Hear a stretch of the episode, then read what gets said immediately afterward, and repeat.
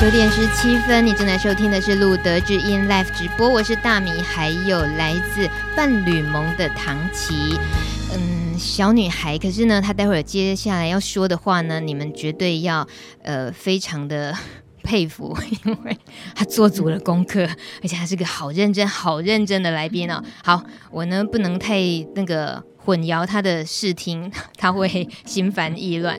请问唐琪？请问伴侣盟今天的代表，首先是不是我们得先搞清楚的是婚姻平权的这个法案啊？它很容易大家觉得是不是跟前阵子多元成家的那个法案就会连接在一起？不瞒您说，我自己前几天参加喜宴，然后很要好的女同事她结婚了，她就提到说，呃，我就跟她说，十月五号台北有。婚姻围城，那跟他说这个活动，他说哦不错啊。我说你会支持吗？你支持婚姻平权吗？他说嗯，同志婚姻我支持啊。我就说哦，然后他马上补一句说，可是多元成家我没办法哦。所以我不清楚他是不是可以很明显区分说十月五号是婚姻平权的部分。然后他所在意的多元成家，又是在意了什么样的内内容？因为我们没有深聊，所以这个部分，唐琪，你如果说遇到容易混淆的情况，应该怎么跟他们解释？好，好，我现在来解释一下，婚姻平权法案它并不完全等于多元成家法案哦。嗯、那在伴侣盟所草拟的多元成家法案，它事实上是有三套，三套，对，哦，这三套法案。统称为就是多元成家法案。那这三套事实上是包括了婚姻平权的民法修正案、伴侣制度以及多人家属制度。哦，婚姻平权包括在多元成家的三套法案其中之一，其中一案。对，嗯，那这个跟呃这次的游行特别只有选其中之一的婚姻平权法案要游行，为什么？诶，是是这样子的，因为我们去年。这三套法案是分别的成案，那我们只有婚姻平权草案是在立法院里面是已经有被复委，那有通过一读了。Uh huh. 那其他伴侣制度和多人家属，事实上它是连进立法院都还没有，uh. 所以也就是说它是不成案的一个状态。因为那我们这次会希望说，在十月五号的时候邀请民众到立法院来围城，是因为如果说这次在立法院里面婚姻平权法案并没有被排入议程里面的话，那到二零一六年的立法委员再重新选举之后，一切就要再从头来过，嗯、等于从头开始要再重新拜托立委再送案子进去，对对对，重新提案。你说如果没有被排入议程，这个的意思是什么？为什么有这种担心？嗯、呃，是这样子的，因为。伴侣盟，他我们其实是在去年的十月的时候送进去嘛。嗯、那当时不知道各位观众有没有印象，我们有在凯道上面有办桌九七办桌的这个大型的集会活动。哦、那自从去年的十月到今年，我们一再的拜托，像是召集立召集委员廖正井。请他要把这个案子排入议程里面，他就是不排，并且还是很冷漠高傲的说：“我就是不排案，我需要负什么责任吗？”啊、呃，把婚姻平权法案排进议程里面，他连排都不排，所以我们就可能以以后就可能胎死腹中就对了。对，因为召集委员有排案权，嗯、那如果说他决定今天这个法案他不要排，嗯、他要冻结，OK，那这个法案就是永无。见天之日，这样、嗯。所以透过十月五号这样社会运动，是希望督促这些立法委员，是我们希望给立法委员压力、群众的压力，让他们可以顺利的把案子排入这次的议程里。这个动机听起来很单纯也直接耶。是啊，所以为为什么会觉得呃动员这个群众的力量，然后就能够达到那个诉求？有没有更？就是更精致一点的，就是会会得要去运作，说一定要需要大家多么样的参与，然后那个力量才够。嗯，因为现在立法委员他们，我们听到的是害怕，或是说他不愿意。把这个案子排入，或是完全不想卷入这样的议题，嗯、我们会认为说，其实他是基于恐同的心态，那认为说，因为我的我的选民不支持这样子的案子，所以我们希望说动员更多的群众来，让这些立委听到，知道说，事实上台湾的多数人，大部分民众是愿意，而且是非常支持这样子的法案的。也是，呃，如果说民众的声音，大部分的声音是这样的时候，立委大概就比较没有借口去怕这个怕那个的了。当然，那。呃，如果说很单纯的，所以在多元成家法案三条法案里面，等于说伴侣盟先放下两个了，是这个意思吗？先暂时放下。嗯、呃，应该是说我们现在先把主力放在婚姻平权的这一个案子上。嗯、那我们并没有要割割舍伴侣制或是家属制，只是说现在的重心先放在婚姻婚姻早案这一部分。嗯、其实，呃，我有我想岔题聊一下，唐琪可能会冒汗。其实，对于多元成家的另外那两个方案啊，真的不是一一般民众能够理解的，或者是说，呃，即使是很有国际观的人，常常接触一些呃国外文化的人，他们或许也都很难一下子就搞清楚。多元成家的那整个整个方式，嗯、就是你们想推的那些呃初衷的东西，所以呃或许还是需要更多时间、更多民众大的一些呃尝试啊，一些想法的累积、一些催化。是，是嗯哼。那再来，如果说我们搞清楚了这么单纯的想要做的事情，在十月五号其实是针对婚姻平权。那婚姻平权它它牵涉的。对象简单讲好了，婚姻平权指的是什么？呃，应该是说，原则上我们这次的修正民法草案的部分呢，事实上是只是把原来在法条里面限定为男女或夫妻的用语，嗯、修正为为性别中立、性别中立的方式来表达婚姻的要件。啊、法条上面有写男女夫妻改为配偶，这样子的方式，那借由这样子的方式去。承认让法律可以承认同性婚姻和多元性别者他们的结婚权，只要任何的两个人就可以，就是不要去管他们是什么样的性别性向这样子。是。啊，只要任何的两个人，是的。那我觉得，呃，人要走向婚姻，嗯、决定要 say yes，或者是说那个求婚的人要做求婚的动作，那都是多么大的考验跟人生多么大的事情。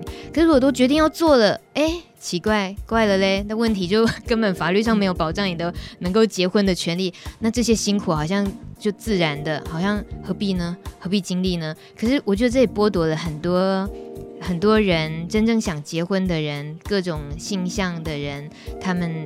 呃，也也想要一个很完整的，对于自己人生完整规划，想要走到那一步的那个权益。嗯，我们会认为说，当有一天你和你的伴侣需要这样子的法律保障，而你到时再去争取的时候，其实是已经来不及了。对对，的确是。嗯、呃，在婚姻平权能够争取到的真正的权益的部分啊，是包括哪些？有没有说，特别是因为在指婚姻平权，所以他。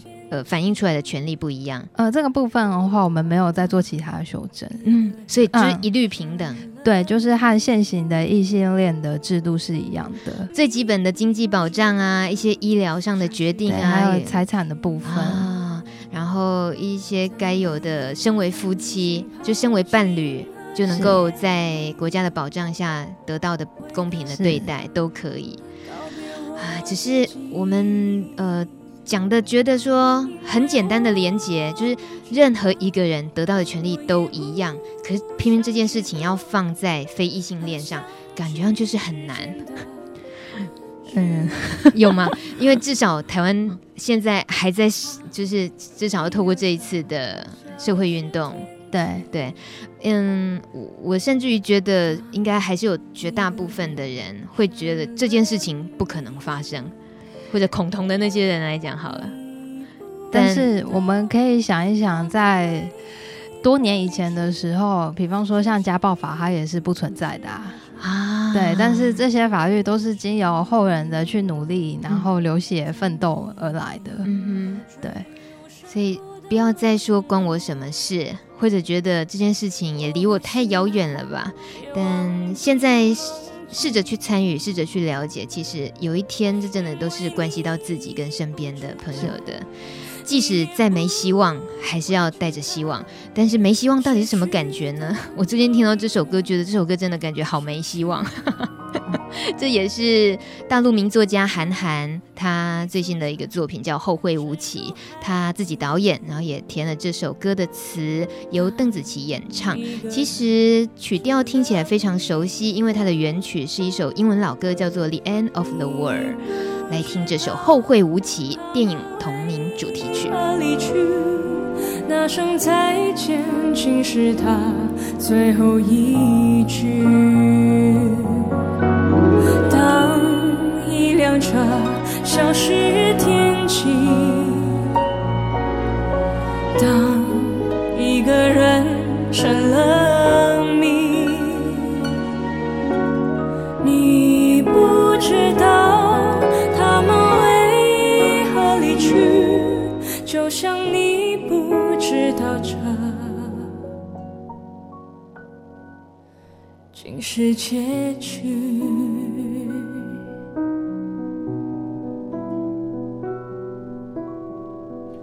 九点二十九分了，露德知音今天很高兴，伴侣盟唐琪来跟我们聊一聊他参与这个伴侣盟的呃最新的。活动运动十月五号的围城，但呃，我也很很想知道，透过唐琪你参与了这么多年伴侣盟的这些为了争取婚姻平权啊，或多元成家的这些细节之后，你自己的呃参与的经验里面，你看到了很多关于。台湾的伴侣们，他们的故事，他们的需求，嗯，你自己感觉到，让你也觉得说，婚姻平权非争取不可，那些力量来自于这些伴侣的故事有吗？我印象很深的是有一对女同志，嗯哼，我这边就简称啊，因为她也是我们现在的诉讼当伴侣们要帮他们打集体诉讼的当事人，哦，所以先用他们的绰号好了，好，叫小丁和瑞。那这两位女同志呢？她们原先是在担任同志团体志工的时候认识交往。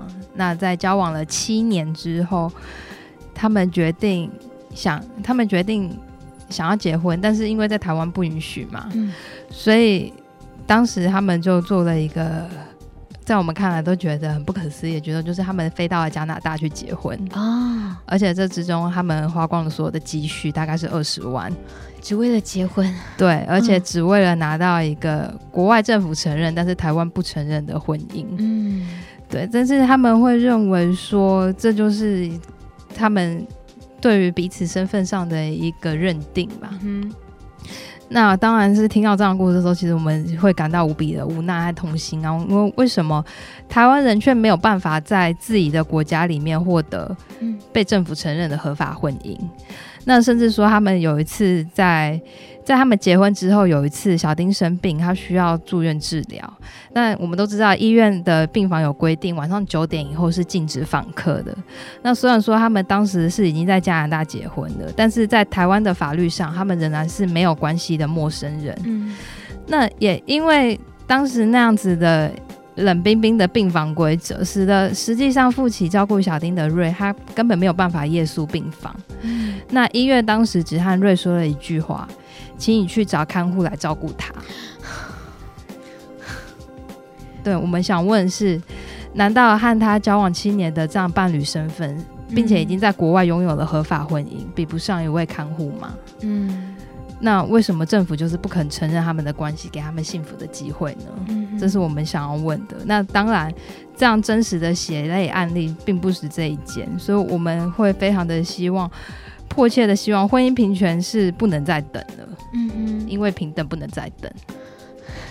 你刚刚说小丁和瑞他们现在已经在司法的程序吗？呃，因为伴侣盟伴侣盟现在还有在走司法这一块，嗯、对，就是除了说我们在立法的立法的部分的话，希望可以督促立法委员是直接由立法的层面做婚姻婚姻的合法同性婚姻的合法化、嗯、之外呢，我们也希望就是可以走司法程序的这个部分，由法院认为说，到最后在宪法法庭里面是希望可以认为说就是。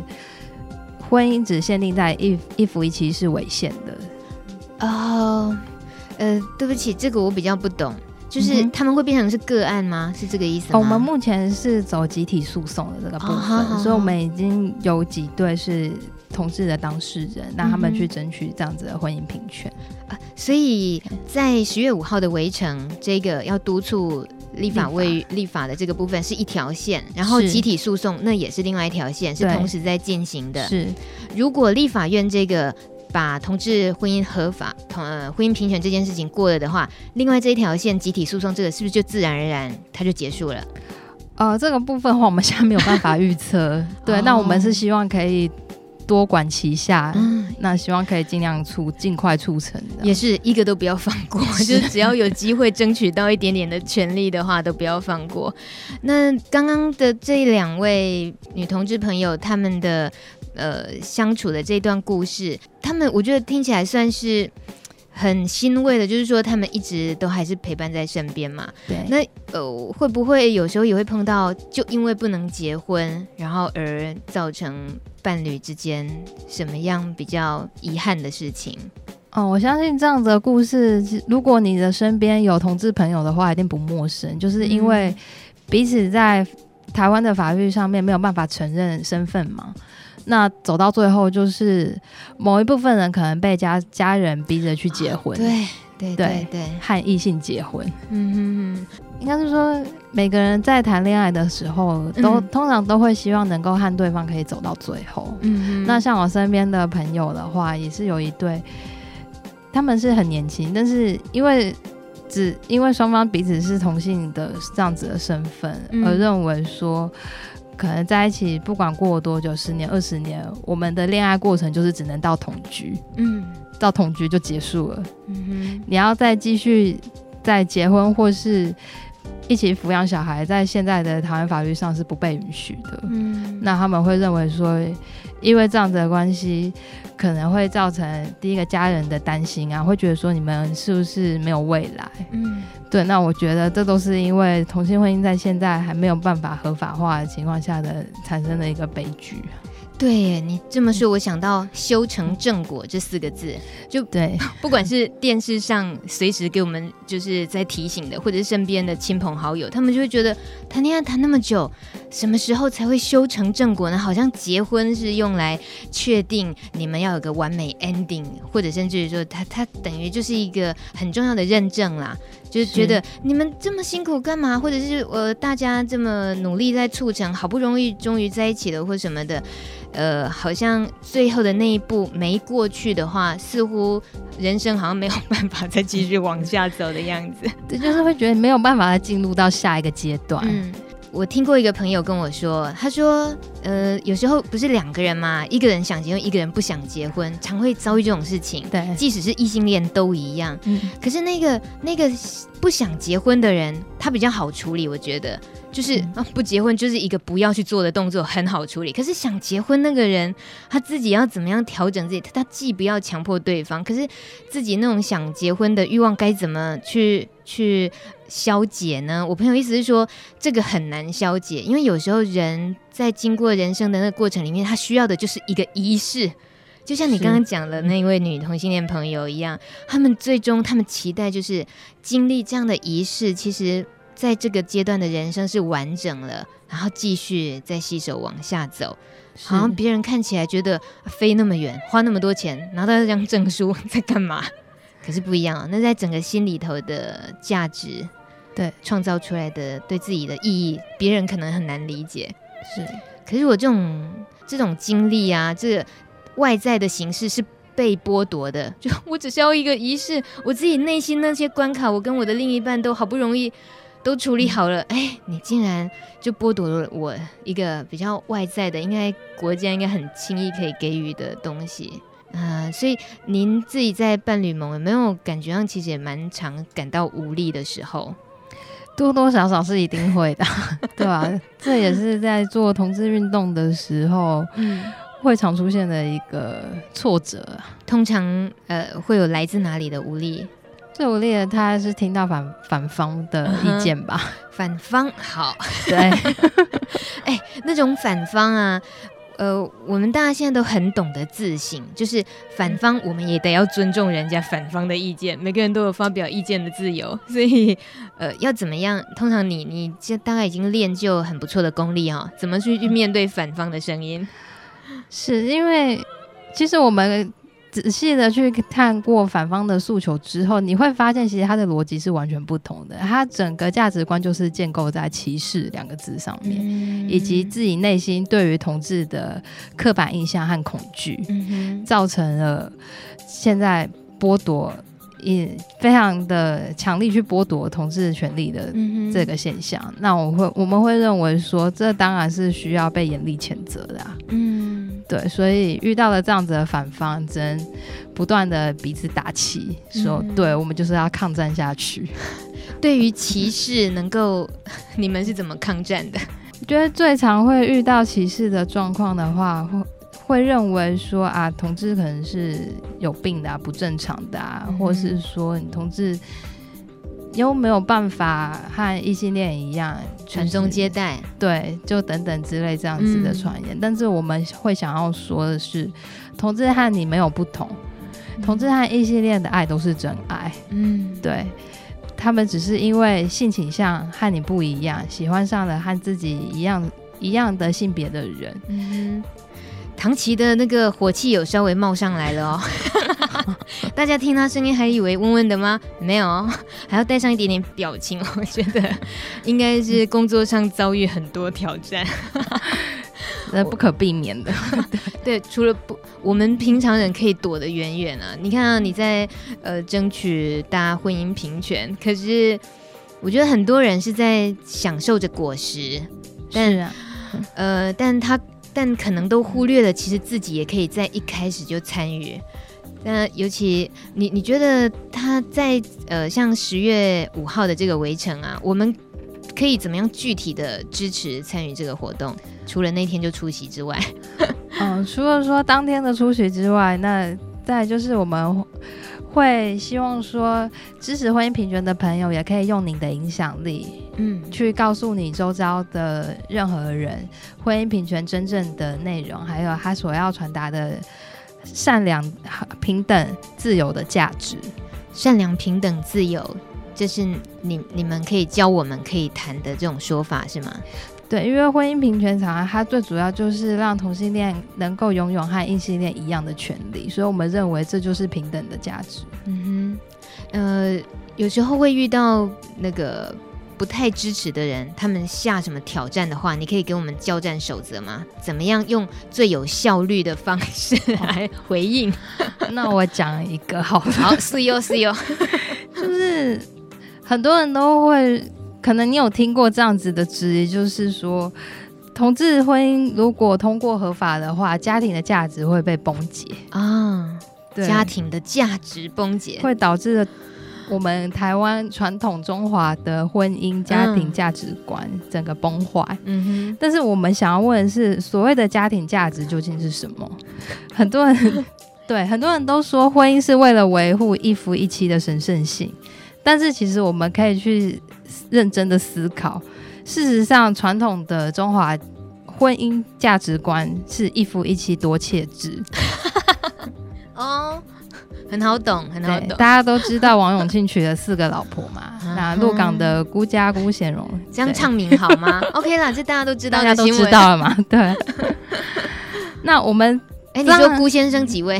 他六位。哦，我好八卦。OK，但我们当然没有要批评出于个人意志意志的这样的性自主的选择，但是我们的确可以经常在报章杂志上看到许多已婚者和非合法伴侣的故事。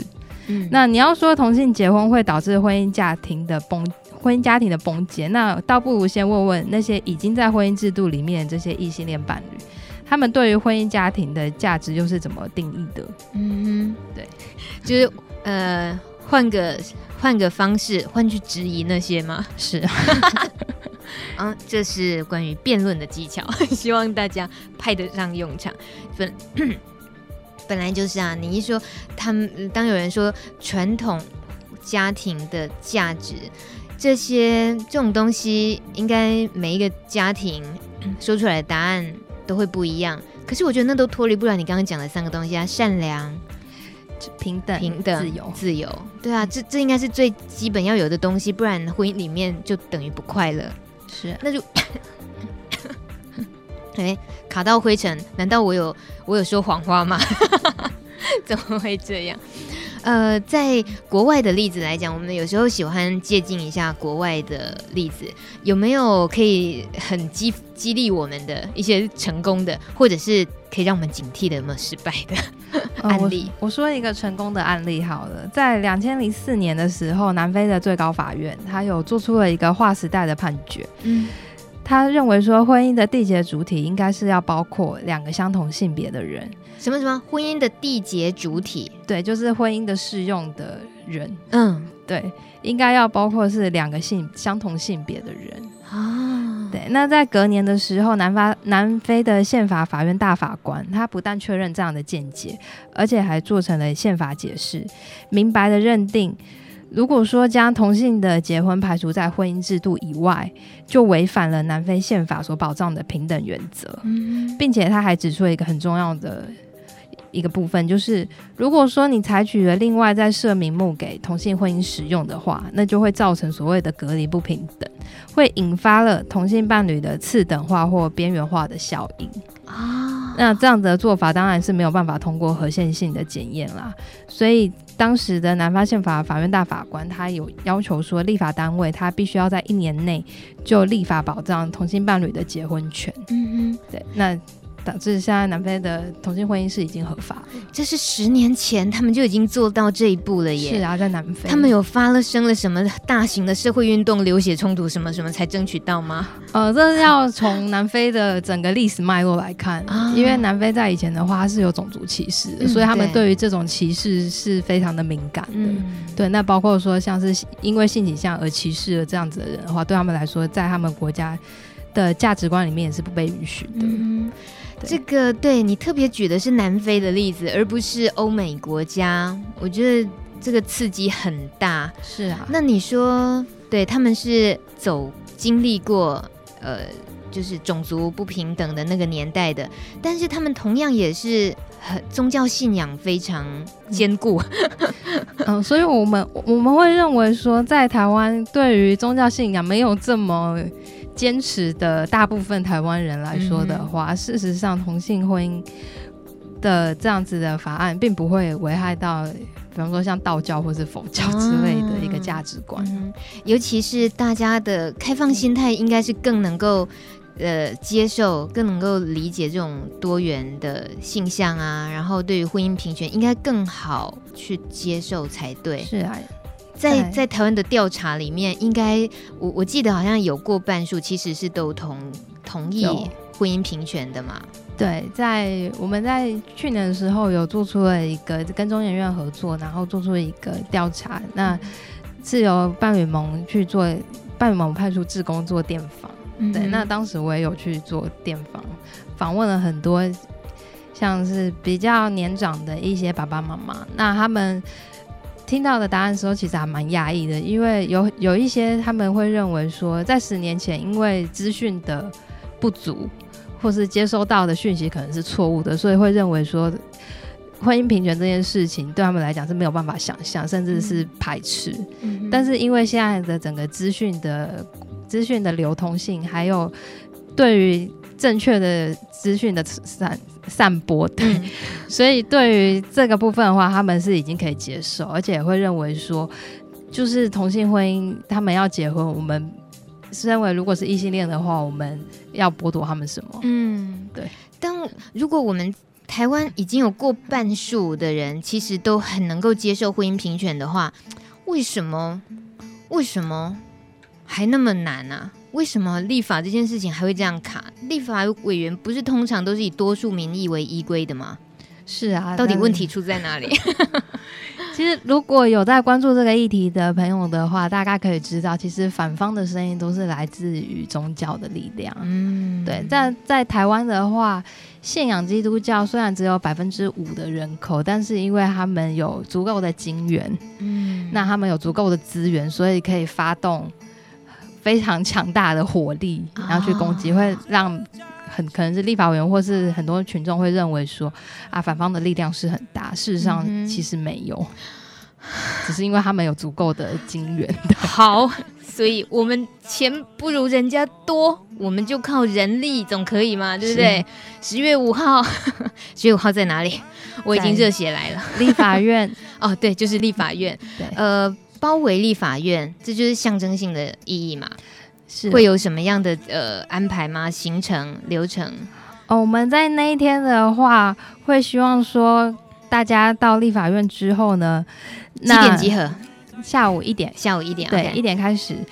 那我们会希望说，就是除了呼吁立委们不要再被恐同绑架以外呢，嗯、那在现场我们会有恐同锁，那邀请民众挂在立法院的外墙上面。恐同锁，那？恐同锁哦，恐同锁，对，恐同的锁，对，key，OK、okay, 是 key，对，是锁，对，挂在立法院的外面。对，那一个锁代表一位立法委员，嗯、所以会一共会有一百一十二个恐同锁挂上去。嗯，那在事前的时候，我们已经有交给立法委员平权钥，嗯，平权钥匙，嗯，对，那希望说他们可以到场来打开，嗯、证明自己不是恐同立委。哦。呃，那个一百二十把，一百一十二，一百一十二把，上面都还写名字是吗？是，哎、欸，这个非常的不，就是没有模糊空间，你就是你，你给我过来开锁就对了。对，我们会希望说，这些立法委员不要再躲在民意的后面，嗯、应该要放下自己。内心个人的偏见和歧视，嗯、对，因为那是你的恐同，而不是你的选民的恐同。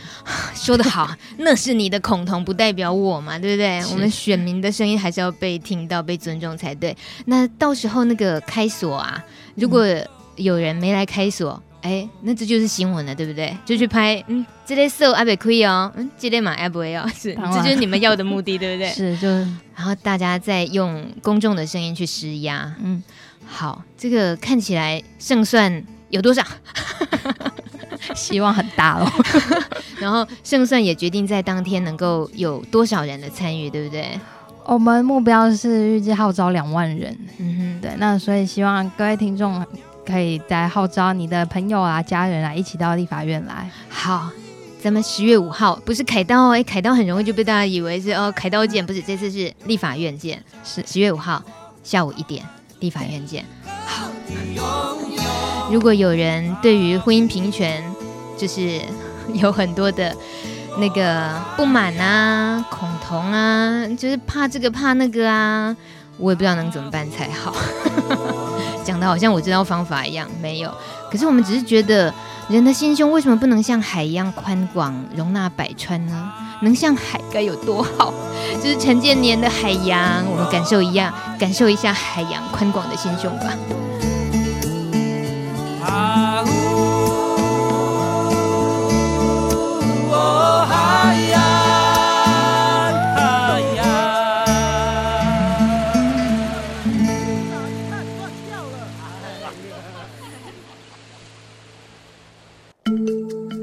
贴心叮咛。高雄荣总感染科主治医师吴冠生医师，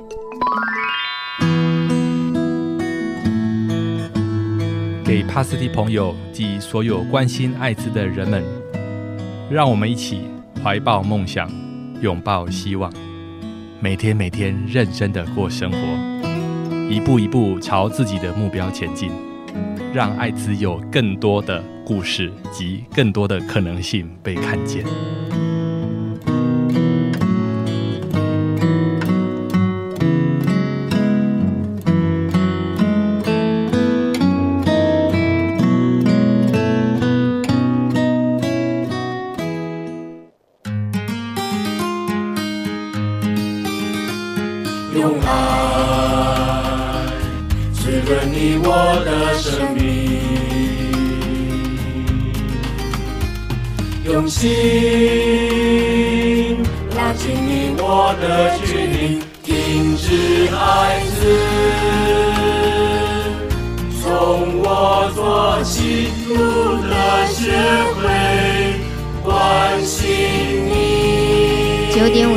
分，路德之音，很多朋友们在留言板上也帮彼此加油打气的。大头他说，如果婚姻可以顺利平权，那很多权益以及应该有的权利都应该可以实现了。我支持同志婚姻合法化，革命尚未成功，大家一起加油！是的，我们跟大头一起加油。还有 VC 留言，他说唐琪讲话真好听，婚姻伴侣好可爱。这是什么乡音啊你？你 VC，OK，唐琪这个声音很可爱，声音跟人一样可爱。还有再来粉丝十三号的留言，他说没错，家暴法、性平法，还有消除对性别的一切歧视，两个公约叫 CEDAW，CEDAW，对，哎，这个唐琪也知道。等等呢，这些都是无中生有的，要大声喊出我们的需求。哎，这个 CEDAW 我不不不熟哎，这是什么啊？嗯，它是一个国际公约。国际公约，对。哦、那在台湾的话，已经签署过了。然后签署过的意思是我们也也遵守这个公约，是吗？对，而且有必要把它内法化。啊哈啊，有必要的意思是还没哦。所以在今年六月的时候。在第二次国家报告的审查总结意见里面，他有明确的指出，台湾的现行法和我们这个议题相关的是，它欠缺的对多元家庭的承认和保障。哦，你这一串讲好快，大概意思就是说，呃，明明我们已经也承认了这个公约，是就是要消除对性别的一切歧视，可是偏偏却还是没有婚姻平权。对，现实上没有啊。诶，那来惩罚我们呢？不是，不是应该要有国际制裁的力？怎么那么希望别人来惩罚自己？有吗？这个会有国际的压力吗？嗯，这又谈到很尴尬的一个国家主权定义了。对，所以这部分话就。好，这个今天没办法。再来，还有粉丝 K，他说对，因为平等正义不容许再等，真的是可恶的医疗体系。哎，他还补一枪骂，骂一句医疗体系。呃，还有一个 K，他说有些人就是比化石还化石啊，都没办法动他动不了，哎，怎么办？还有再来，对，希望大家这个踹共。他说五号的平权运动，周日下午一点不见不散，是是周日吗？周日哦，是周日哦，你看我还记错，以为礼拜六，不要跑错了，是礼拜天下午一点那一天，不管天气是晴是雨，大家不见不散，不见不散。唐琪还有没有什么要赶赶紧补充？我们剩下三分钟。那当然就是希望大家一定要到立法院来支持这个草案了。嗯哼，支持婚姻平权，然后帮我们一起，大家把那个锁锁上。然后由这些立法委员们一一的亲自的来解开，然后也我觉得也是我们算是也是帮他们推他们一把哎，就是说对啊，他们可能有时候碍于宗教的力量啊什么的，然后不太敢表达自己，其实也想挺啊。可是我民众的声音这么的多，他们就说哦，我真的很不得已，我一定要去开锁啦，没办法。我补充一下，怎么了？其实。他不一定要亲自来，他如果派助理来，其实也是 OK 的。好了，OK，你还你还帮他们找台阶下，只要他愿意开就好了，对不对？好，谢谢伴侣盟的唐琪今天跟我们分享五号的。彩虹围城婚姻平权的运动，然后带我们更了解了婚姻平权的这个细细则。那以后有关于伴侣盟里面所推动的活动，我相信跟我们周边朋友都很相关的。希望还有机会请唐琪来跟我们一起分享。谢谢你，谢谢大米，谢谢，下礼拜见哦！礼拜四记得听噼里啪啦蹦啊，拜拜。一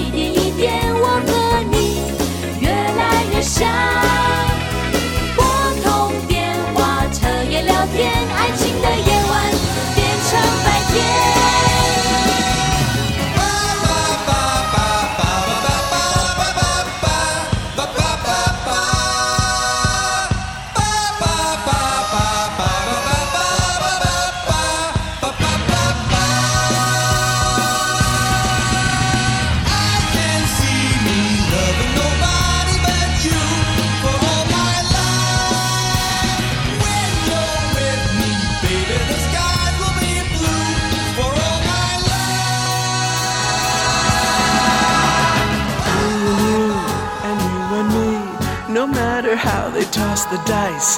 It had to be the only one for me is you, and you for me. So happy together, so happy together. And how is the weather? So happy together.